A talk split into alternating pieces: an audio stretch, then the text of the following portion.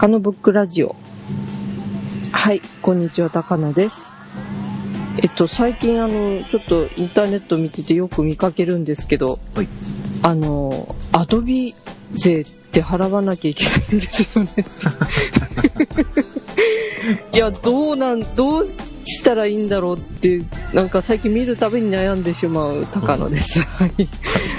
皆様に教えていただきたいです。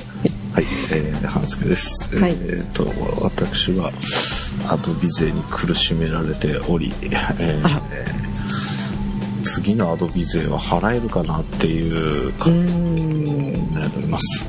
はい。あれ？私一応なんかあの、なんだっけ、プレミアムなんだっけ、デザインプレミアム、おクリエイティブクリエイティブスイートの3のデザインプレミアムってやつを持ってるんですけど、うんそれ、その中でね、今使ってるソフトと使ってないソフトとあるんですけど、それってエリゴのみでそれだけとかいうのはないんですよね。あーんと、いや、えっ、と、あー、どうなんだろうな。いや、あるのはあると思います。えー単体のアップグレードっていう。なるほただどね。次の時に、うん。それからアップグレードできるかどうかっていうのはあれがそうですよねなっちゃうんだよね。うん。で、今のところだから、フォトショップとイラストレーターばっかりで、うんうんで、なんかウェブ関係のはほとんど使えてないんですけど、うん。うんでもなんか、なんかの表紙でやりそうだなって考えちゃうとうん。う、んまるまる、ね、移行した方がいいのかしらとかね、もういろんなこと考えちゃいますね。なるね。ええもう、いろいろ教えてください。まあ、でもどうなんだろうね。結局、二つってなっちゃうと、え結局、そっくりしちゃった方がいいのかなとかいう金額にえなっ。ちゃう。ああ、そうですよね。単体で二つとかね。うんうん、そうう。そうんで、あれあんまり古いとアップグレードさえできなくなっちゃうんですよね。えっ、と、2世代前までじゃなかったかな。そうですよね。そうすると今5段でうん。3っていうのはギリギリなんですよね。うん。3世代だったかなどっちだったかなうん。忘れちゃいましたえっ、と、そろそろ、やばいですよねやばいくなってると思いますけどね。緊急にやっぱ考えなきゃいけないのかな。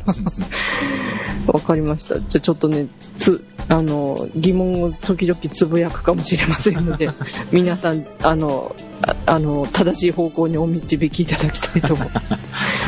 高いもんね。あと、ねえ、ほんと、びっくりしちゃいますね。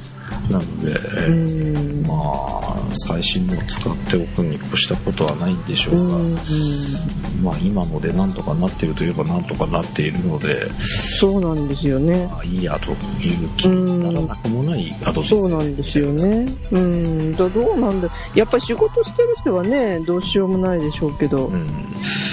うんまあ仕事半分仕事というかね、うん。どうかなっていう感じの層に関しては、うどうしようかなって感じですよね。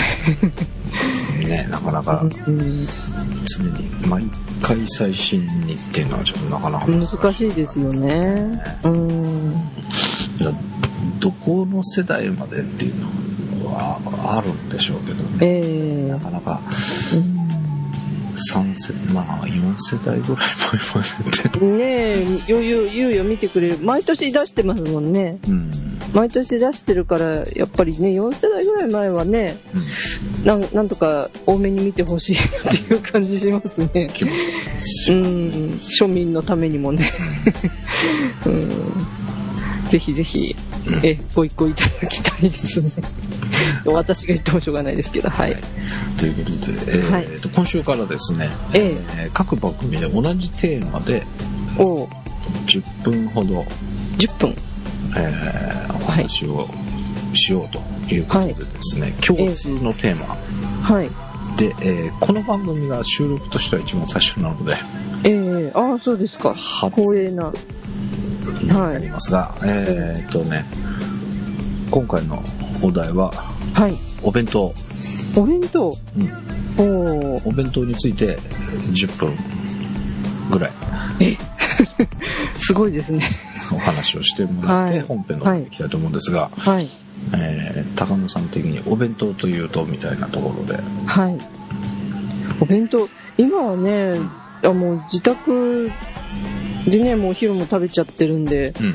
お弁当、まあでもね、時々昼なんかに、うんあのースーパーとかね、うんそういうとこで買ってきたお弁当を家族で食べたりする時もあるんですけど、えうー。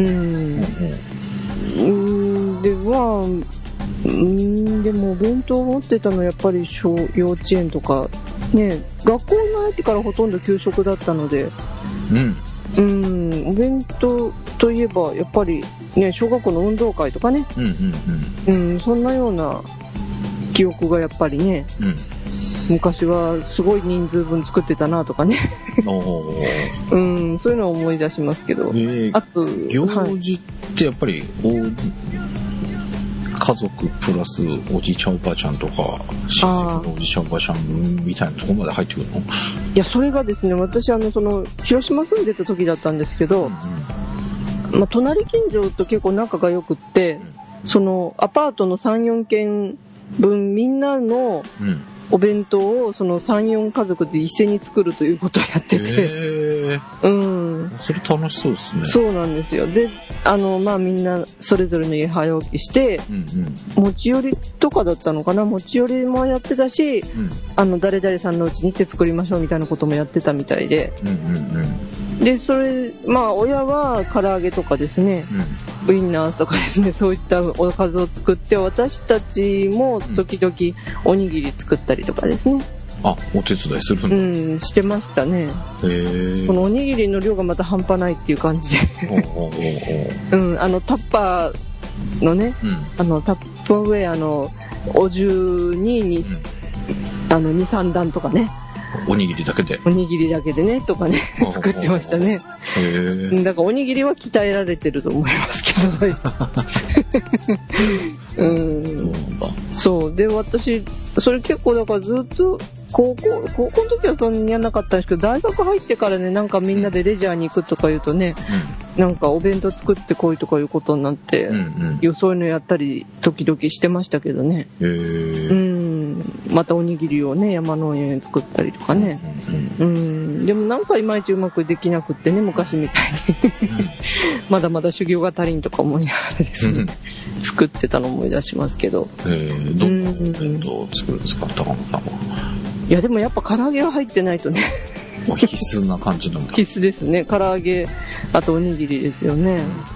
で、あと卵焼きとかね。うん。うん。タコさんは作ったりしなかったと思うんですけど。あ、ソーセージ。うん。でもなんか、それ結構定番ぐらいしか今思い出さないかもしれない。ねえ、今はね、デコ弁とかいろいろあるけど、そんなんじゃなくてね、もうタッパにもうとにかく作るっていう形で、うんうん。ですかね。う。うんん。煮物もそんなね、子供の時なかったと思うんで、うんうんううん。ん。まあ、そん、そうやってみんなで集まってね、作ったことを思い出しますね、割合ね。ああう。ん。そうなんだ。それを実際食べるときよりも、まあでもそうだね。作っ、そうやってみんなで作るっていうのはなんかうん。楽しそうだから。楽しいか思い出に残るだうろう。ん。まあ、当時はね、あんまり進まな、気が進まないというかね、うんうん。あのーなんでめんどくさいなとか思ってたかもしれないんですけど、うんうんうん。今となってはね、結構楽しかったなというのを思い出しますね。うーん。うん。なるほどね。いや、なんか、そそういうのって僕は経験ないなえ要は他の家族とか友達の家族とかっていうことでえしょ？うん。一応さんだったり。そうですね。うんうん。うんまあ、学校は同じだしね。あとまあ、長屋ではなかったんですけど、うん続いてたんでね。うん。うん。まあ、お弁当に限らず晩ご飯とかね。そんなんももう、3、4件合同とかね。よくやってて、その3、4件合同なんですけど、うん。その子供、子供がメインの会場と、大人がメインの会場と。あって、で、どっちでもカープの試合見ながらとか、うん、で、あの、親は、親の、親チームは、うんあの、カラオケしてたりとかね。うんうん。うん、そんな感じでしたね。へうえ。ん。まあでもそういうのって、今どうなんでしょうね、なかなか。まあね、まあ、で、やってるとかやってるでしょ、社宅とかね。ああ、そっかそっか。うん、社宅の付き合いが活発なところとかね。うんうんうん。はやるかもしれませんねう。んうん。うんなかなか。うん。まあやっぱり給食がある学校だとね、なかなかお弁当の機会ってそういう時しかないと思うんですけどね。うん。あとね、お弁当を昼っていうところだとね、うんなかなかもう本当は朝起きて作るって感じですから、うん大変な思い出になっちゃうんでしょうけどね。うんうん。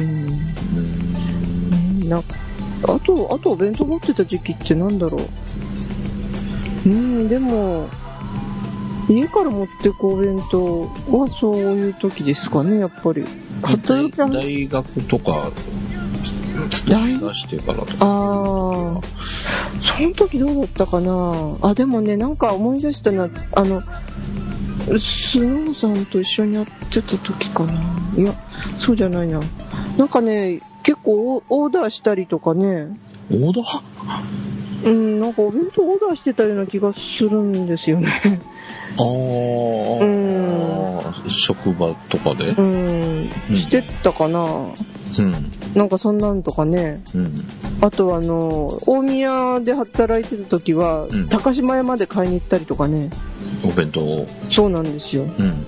で、まあ、そこも3、4人ぐらいの人だったんで、昼はまあ、点で2だったんですけど、うん。あの、時々高島屋とかの地下とか行って、うん。結構ね、それが500円の弁当とか売ってるんですよね。えー、うん。いわゆるデパ地下弁当で。そう、デパ地下、中華、おかずもね、しっかりしたものが入ってたりとかしうん。て、うん。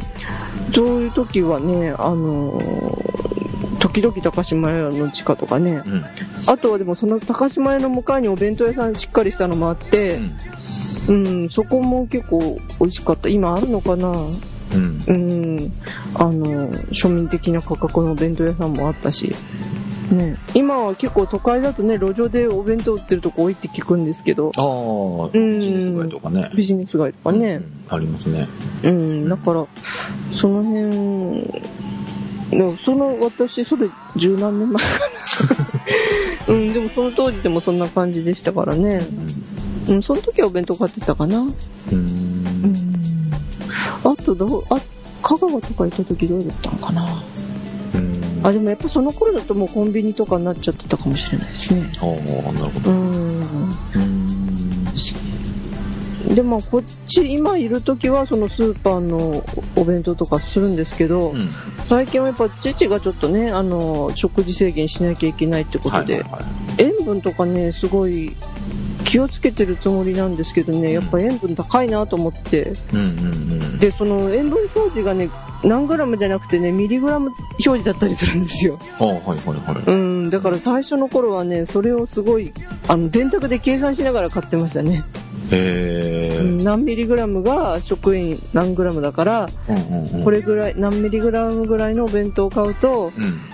あの、大丈夫っていうのがあって、うんうんうん。でも大体ダメなんですけああ、やっぱそうなんだ。ど、ううんん、だからつ漬物をね、抜かすとか、うん。まあ、カロリー気になると揚げ物を抜かすとか、うん。うん、それは気をつけてますかね。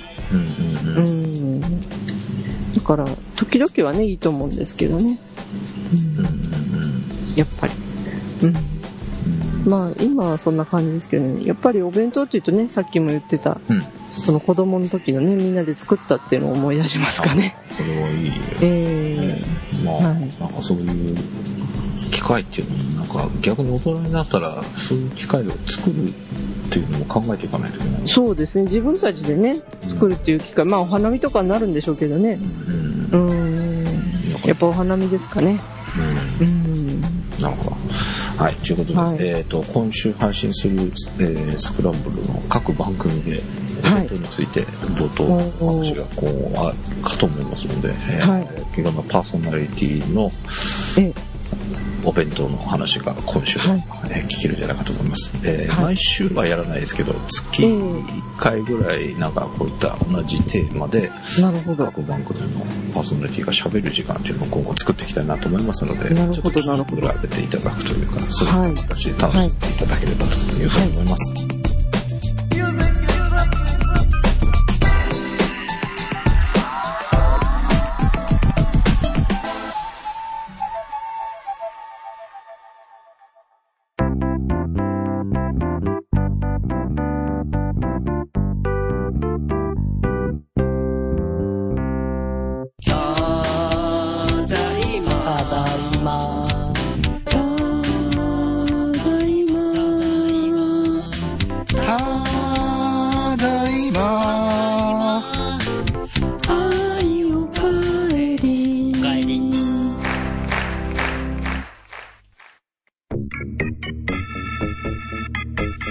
ストスクランブル。ただいまは、毎週土曜日配信。ラ、よそ、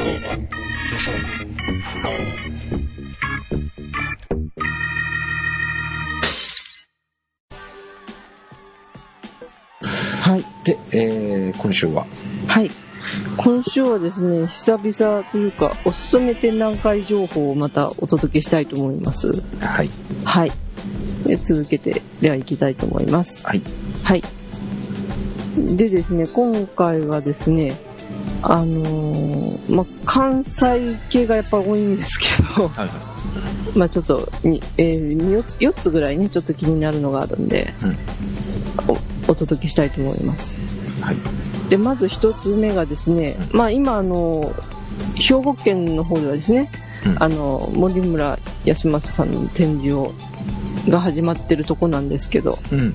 え、あの、その森村さんがやってる兵庫県立美術館の方でですね、うん。えーこれがですね、えー2月18日から始まっております、うんになると思うんですけど、うん。えー林祐樹さんという方のはい。展が開催されるということでうん。紹介したいと思います。うんえーこれ林祐樹さん、あること、Being Something というタイトルがついてますけど、うん。これはですね、どういうことかというと、あの、これね、今回から始まるんですけど、うん。えー兵庫県立美術館の、えー注目作家紹介プログラム、チャンネルというのが始まるそうでして、はい。えーで、まあ、あのーこのチャンネルっていう言葉の意味としては、まあ、あの、海峡や水路、うん。美術館の前に運河があるんですけど、それ、その運河っていう意味とか、まあ、テレビのチャンネル、うん。うん。その思考の方向で何者かと交信するっていうのもチャンネルって言いますけども、うんいろんな意味があるということで、うん。えーそのその意味に共通するのは何かと何かをつなぐことうん。美術館を訪れる人と同時代を生きるアアーティストががつながっていくことを願ってうん。タイトルをチャンネルとしましたとうんサイトにあるんですけど、うん。で、たもう若手作家のね、紹介という、あの、こういう美術館でね、うん。あの、紹介するいい、いいチャンスというか、機会を、これからね、なんあの、続けて、1ヶ月単位ぐらいでね、やっていくんだと思うんで。私はちょっと期待してるんですけども、うん。その最初がね、林祐樹さんという方の展示で、うん。で、この方の展示はですね、この方のはですね、なかなかこう、図版などを見ていただきますと、すごい浮遊感というか、うん。宙に浮いたようなうん。うん。感じ。ちょっとね、サイトに載ってる図版がちっちゃいんで、うん。よくわかんないかなと思うんですけど、うん。このちょこちょこしたも、この映ってるもの、人の形だったり、物の形だったりするんですけども、うん。あのーこれはね、一つ一つ写真を撮って、うん。それを、こう、は、あの、ストックしておいて、うん。で、あの、制作するときに、あの、その中から、えーこれとこれというふうに選んで、うん。えー映像作品を作ってるんだそうです。うん。うん。だからこれは、あの、CG でも、とかで元から描いてるんじゃなくて、うん。うん。まあ、切り張りしてるというか、はいはいはい。で、それが、しかもコマ撮りのようにこう動くらしいんですね。あ、これ、一枚の写真とか絵じゃなくて、えービデオ作品、あ、えー動画なんですね。へうーん。で、この人物たちが歩ずっと歩き続ける作品とかですね、そういうのがあるそうなんですけども。うん。ええでも私、林さんのこのお名前だけは結構よく聞いてて、あ、そうなんだ。うん、大阪の方でもよくね、大阪とか関西でもよく展示されてた方なので、どういう、うん見たいなとかねてから思ってたんですけど、うんうんうん。それがね、今回もう県立美術館という大きなところでやるということでう、ん。すごく期待してるところです。はい。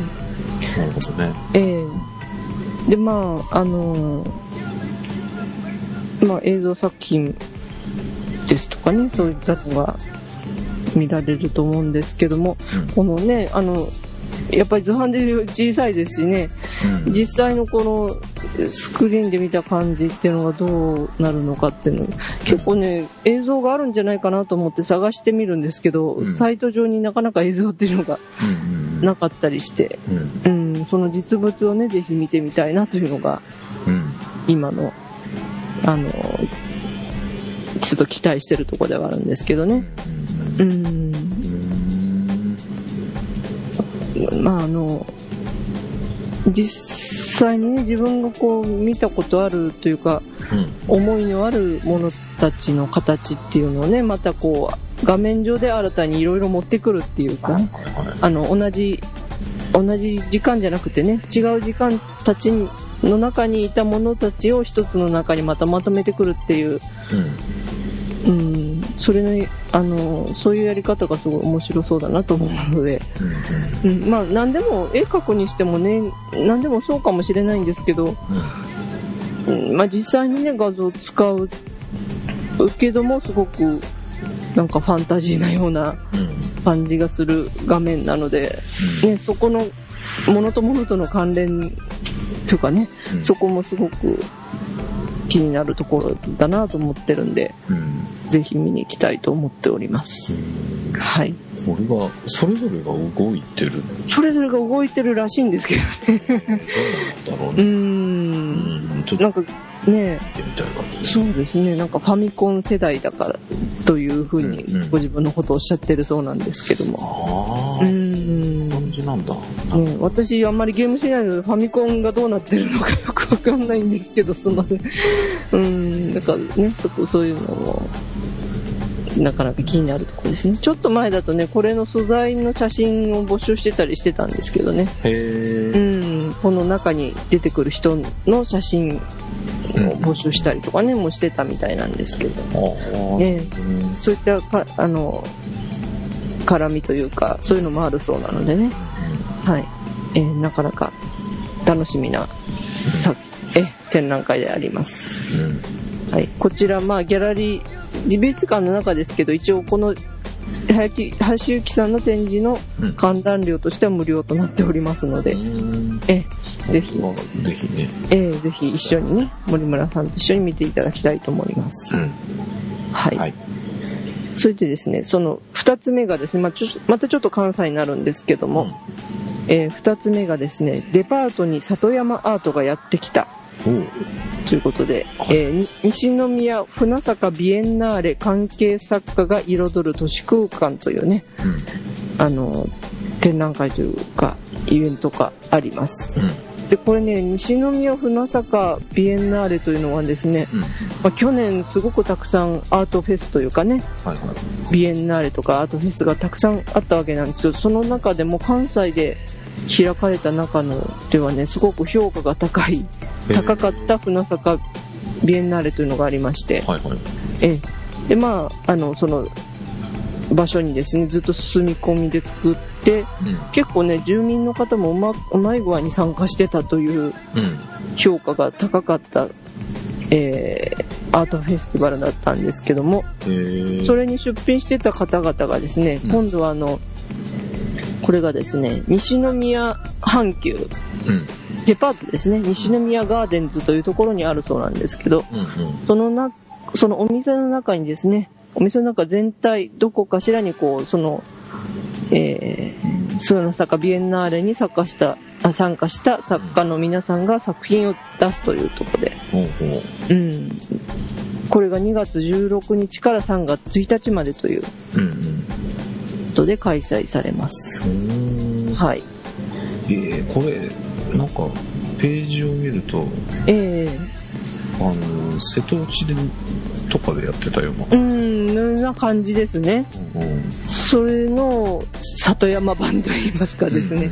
まあ、まあ、あの、瀬戸内のも里山でしたけども、うんうん。ええ。で、またこれは西宮なんでね、割合、こう、関西圏からも近くて、うん。うん。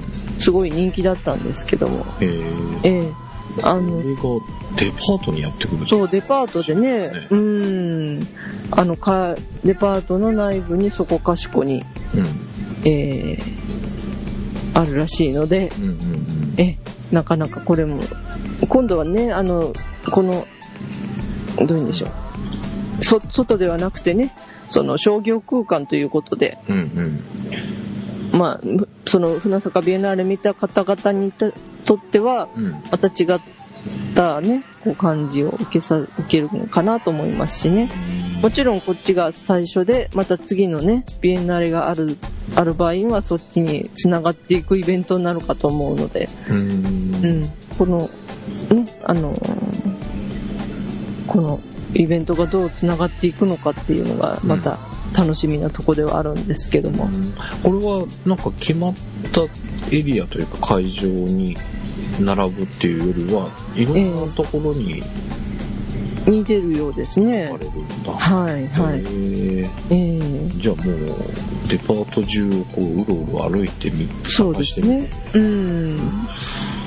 うんこの西宮ガーデンズっていうのもね、結構確か、あの、オープンするときすごい話題になってたところですし、うんうん。うん、なかなか大きいとこなんじゃないかと思うんですけど、うん。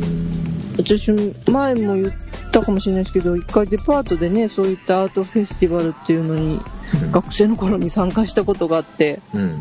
うん、あの、吉祥寺の伊勢丹だったんですけど、うん。もうその時でもね、本当もうかれこれ何十、十何年前になりますけども、うんえーもう本当その、いつも自分たちがね、作品を飾ってた空間とはまた別室のですね、うん。あの、ところに、まあ、その時は催し物会場に一つに集められてたんですけど、うんうんそれだけでもね、随分こう、楽しみだったし、ワクワクしたし、うんうん。またね、この、デパートの裏側っていうかね、うん。そういうのにも触れたりとかして、すごく、あの、楽しかった、あの、展示があったんですけどうんう、ん。これなんかね、特にこう、この西宮ガーデンズっていうところにね、あの、もう本当今の商業空間、代表、代表するというかね、うん。なかなか承知してるところなんじゃないかなと思うので、うん。うん、そこにどう、あの、作品を置いていくのかなっていうのがすごく楽しみで、ええ、うんもうちょっと面白い試みですね。そうですね、ええ、デパートの中にはい作品が並んでいくっていうのは。そうですね。うんなかなかね、そういう機会ないと思うんですよね。うんうん、あの、よくショーウィンドウとかね、そういうところでっていうのはなあるかもしれないですけど、お店の中にね、うんあるっていうのはまた、うん、面白いんじゃないかなと思いますね。はい。これがね、西宮北口からということで、うんえ、お近くの方はぜひお出かけいただきたいと思います。ね。で、はいデパートだから、見れる時間もうん、長いですね、これね。8時まで。8時までですね10。朝10時からね。会期中も無給ですしね。うんうん。うん。これはットだよね。はい。まあ、車じゃなくても、阪急、西宮北口からね、うん歩いていけばすぐのようですので、うんうん。え、うん、ぜひお近くの方はお出かけいただきたいと思います。はい。はい。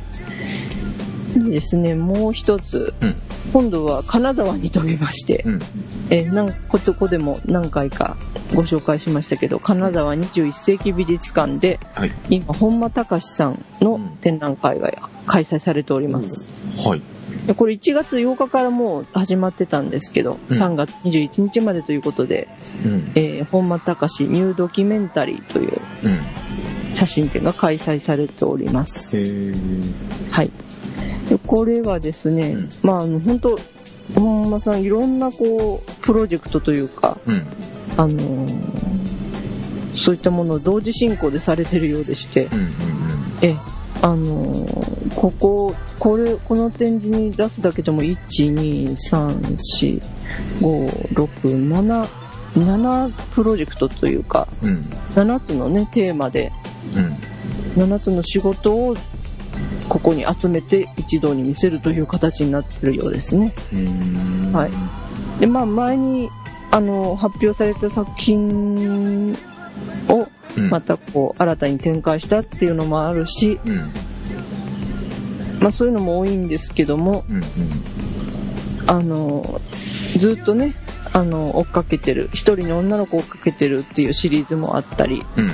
ええ、あのーで、まあ、この本間隆さんって結構雑誌とかにね、出してる方だと思うんですけども、うん。うん。それをまた、あのーまとめたりっていう仕事もあるようで、うん。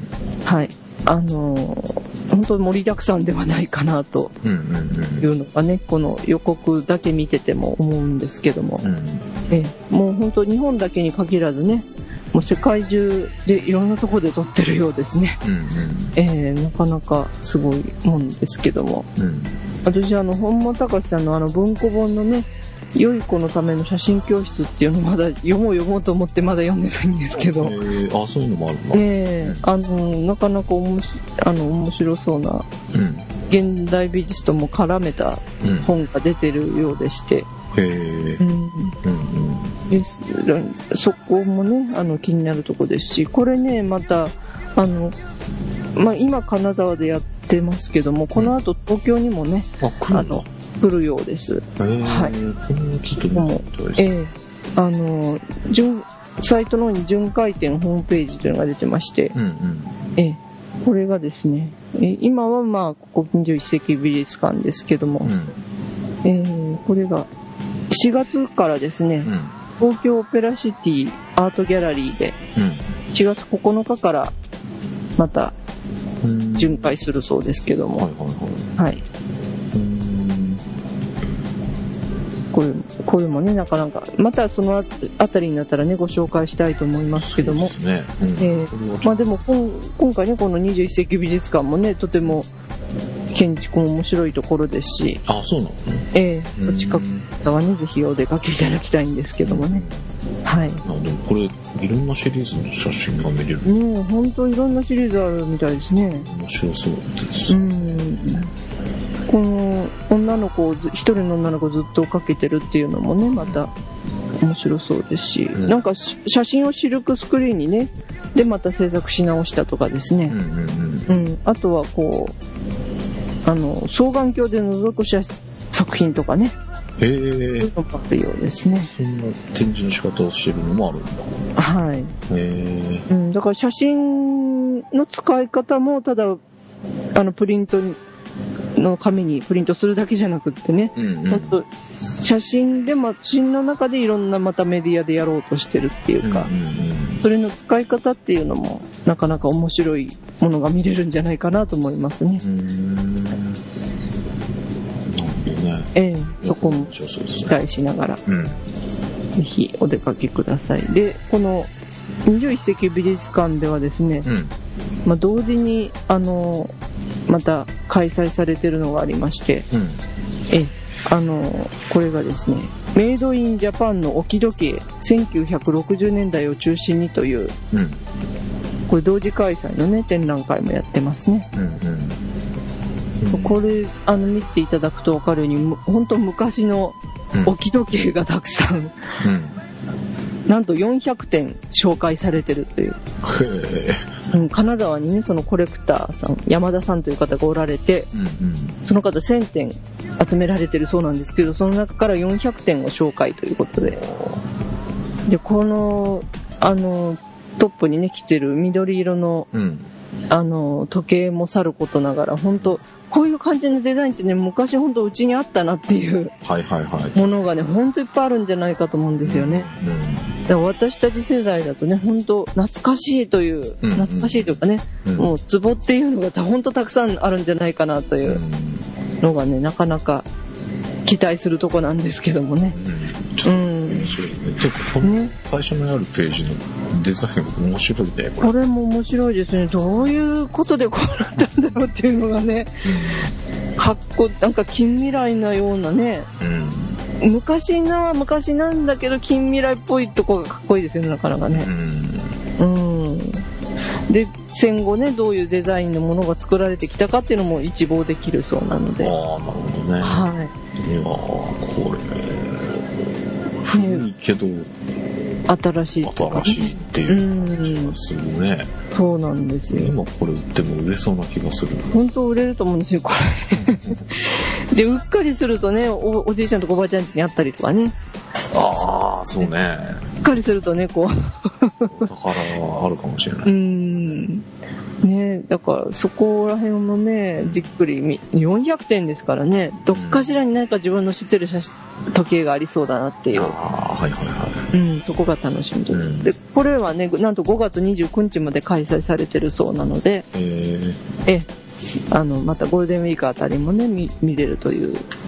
長い展示になってますけども。うんいや、これはちょっと見てみたい。楽しみですね、これもねいろ。んなデザインのしね、こういろんなはい意味で刺激を受けそうなはい。もんじゃものがね、う、うんん元気になりそうな感じがしますよね。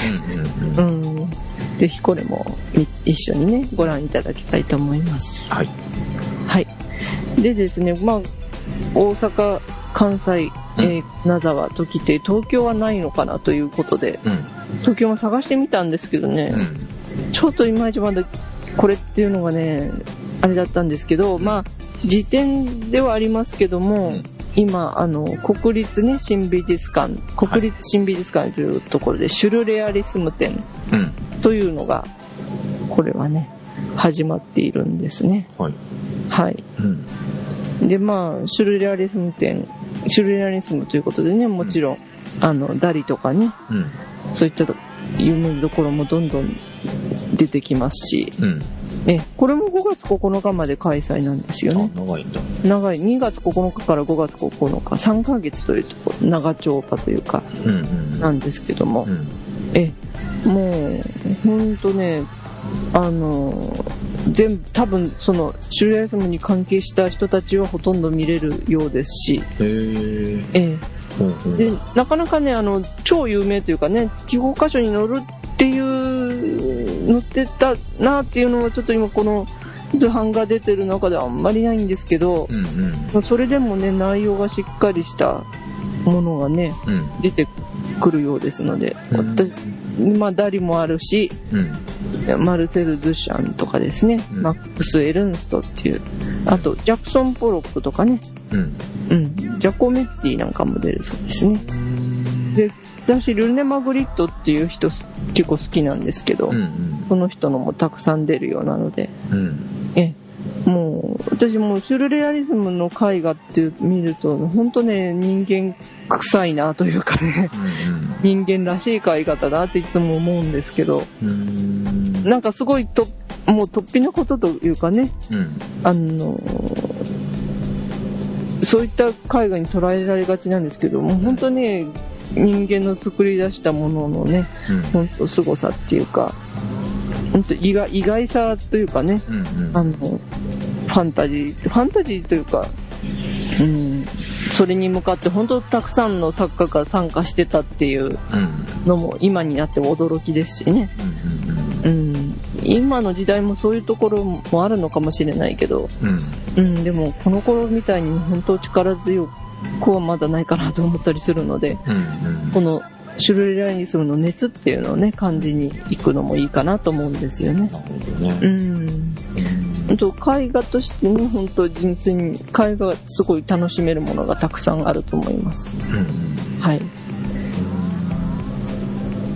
いや、ちょっと、不思議な世界に。不思議な世界がね、もう本当取り込まれるのもいいと思いますし、もう、あの、本当絵自体上手いって人がたくさんいると思うので、ああ、なるほど。それの素晴らしさっていうのもぜひね、うん。もうダリなんかもすごいですしね、マグリットもなんか、すごいユニークな感じではあるんだけども、うん。うん、すごく上手な人ですし、イブタンギーとかもね、また不思議な感じがあっていいと思います。うんはい。ぜひぜひ、これもね、出かけください。まあ、あとサイトでね、いろんな、なんと、なんかね、リサとガスパールのうん。シュレアリスム入門とかね、うんあとなんかツイッターと連動してたりとかね、また。あ そういうのもありますし、なんか好きな絵の人気投票なんかもやったりしてますので、うん。うん。サイトでも楽しめるし、あと実際ね、出かけても楽しめるということで、うん。え、これもぜひね、まあ東京の方は、3ヶ月やってますので、どっかしらで行けるんじゃないかなと思います。そうですね。5はい月9日まで結構長いですね。はい。まあ、10時から6時なんでちょっと短めかなっていう気しますけど、うんうん。でも金曜日は8時までやってるそうですね。なるほど。ええ、はい。こういう夜にやっていくのもいいかもしれません。うん。はい。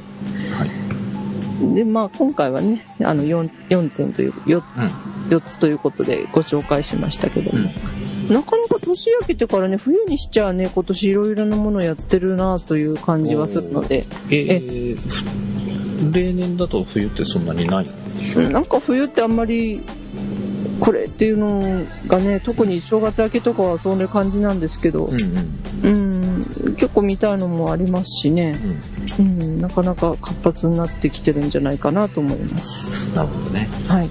はい。まあはい。また、うんね、あの、先日ご紹介したミューポンとかね、あの、首都圏の方はご利用いただくのもいいかもしれませんあし、そうですね。うん、あの、まあ、寒い時ですけど、うんいろいろ見に出かけていただきたいなと思います。はい。ありがとうございました。はいえーそうですね。私は、またかさんのこっち来たら見たいなってそうですね。この時計のも見たいかな、この時計見いたいですよね、これね、なかなか。したけどね。うん、これこそ循環して、これこそというか、これも循環してほしいですね。うん。まあ、お近くの方はぜひ、ちょっとはい。足を運んでいただいて、えまた、ね、こんな感じだったよとかいうのを、そえ。れね、メールいただきたいと思いご。覧いただけた方は、ちょっと報告、お知らせいただけると嬉しいかなはい。と思います。はい。ということで、えー、お届けいたしました、このブックラジオ、お届けいたしましたのは、ハンスケと、はい。えー、まあ、冒頭に言いました、アドティゼも勉強しなきゃいけないし、うん。まあ、確定申告は私ちょっとないんですけどね、いろいろ頭の痛い時期になりますが、うん。アート見て楽しみましょうということで、高野でした。はい。ではまた来週。